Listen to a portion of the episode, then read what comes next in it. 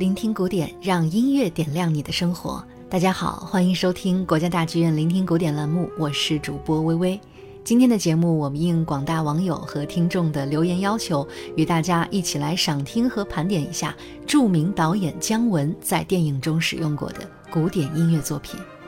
提到姜文，可能很多朋友或许都有很多话想说哈。这位从影帝级的演员转型成为导演，又屡获国际大奖，形成了个人独特的电影美学和个性风格的电影人，确实是我们这个时代不可多得的一位天才艺术家。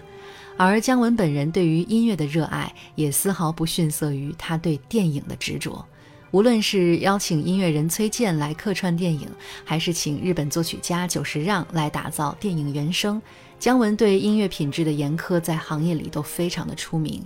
更令人印象深刻的是，当属他在电影作品中高频率的古典音乐引用。那今天我们节目呢，就会选取一些姜文电影中最经典的音乐化用，与大家一起来感受一下古典音乐超越时空的魅力。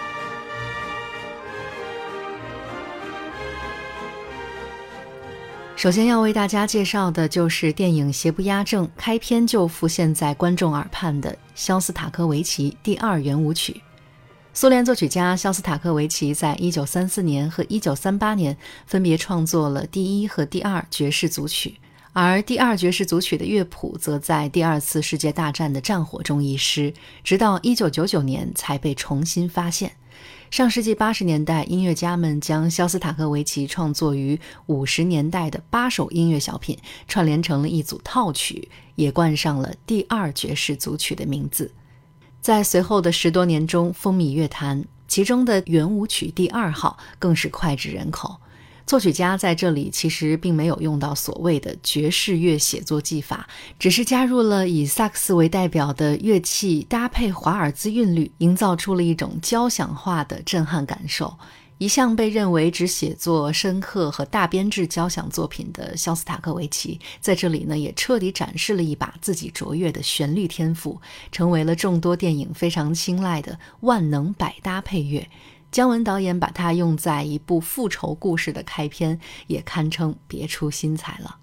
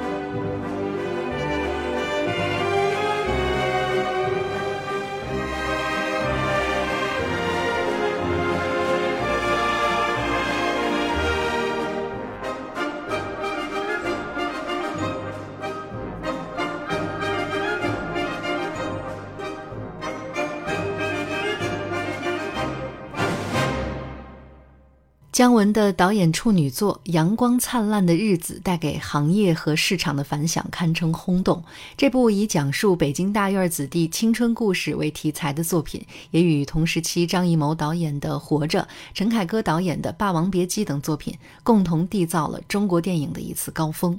影片的色调被设定为无比温暖的红与黄，也与作品的名称《阳光灿烂的日子》完美契合。而贯穿整部电影的音乐就来自意大利作曲家马斯卡尼1890年创作的独幕歌剧《乡村骑士》。可能相较于威尔第、普契尼，作曲家马斯卡尼显然不是名气最大、成就最高的意大利歌剧作曲家，但被认为是意大利真实主义代表作的歌剧《乡村骑士》，却因为一段没有声乐演唱的间奏曲而留名乐史，久演不衰。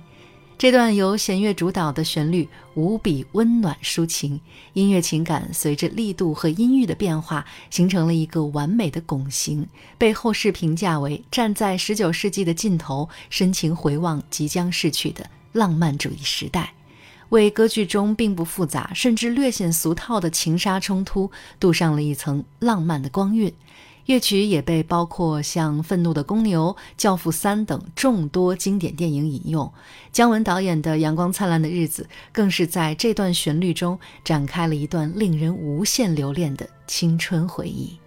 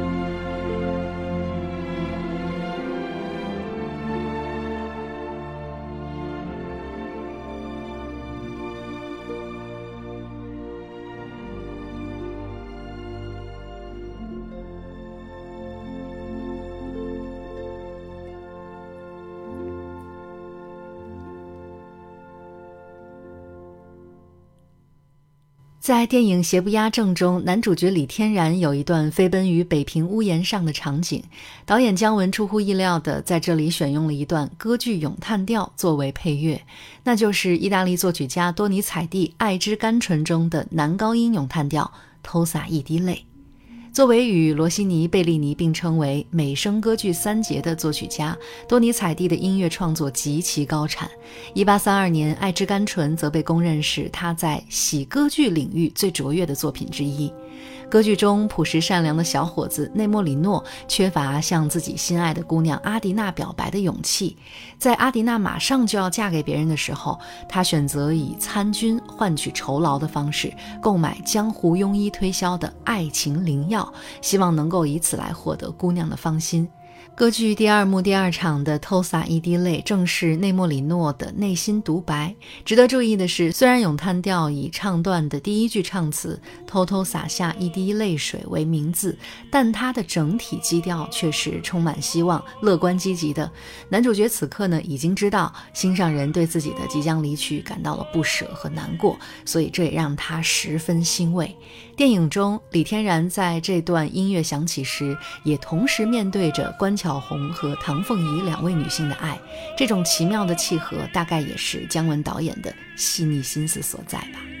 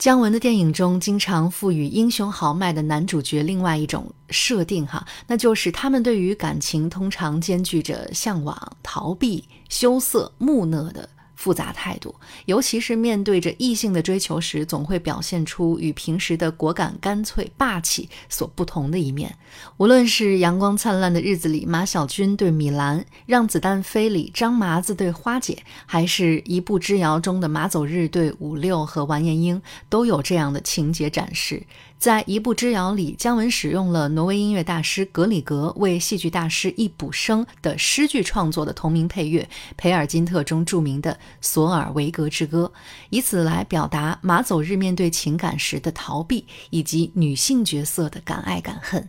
在《培尔金特》中，女主角索尔维格坐在茅屋中，眺望着远方，唱着哀伤的曲调，盼望心上人早日归来。这段音乐的两个主题分别对应着哀愁和希望，堪称格里格最成功的音乐创作。也有歌唱与纯管弦乐两个版本，我们一起来欣赏一下吧。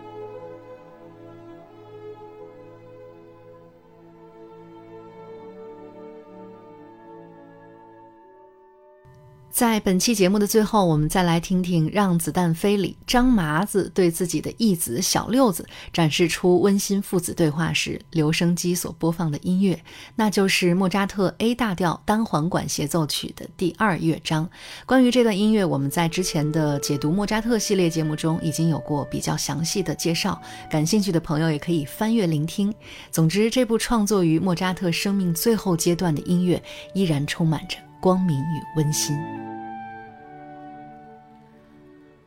好啦，本期节目的内容就到这里了。相信了解了更多的古典音乐知识，也能帮助我们在欣赏影视作品或者是其他艺术形式的时候有更多的联想，捕捉到创作者的缜密心思，收获更多的感动。那么大家还有哪些感兴趣的选题、喜爱的作品，以及期待了解的艺术家，都可以在留言中告诉我们。聆听古典，我是微微，我们下期节目再见。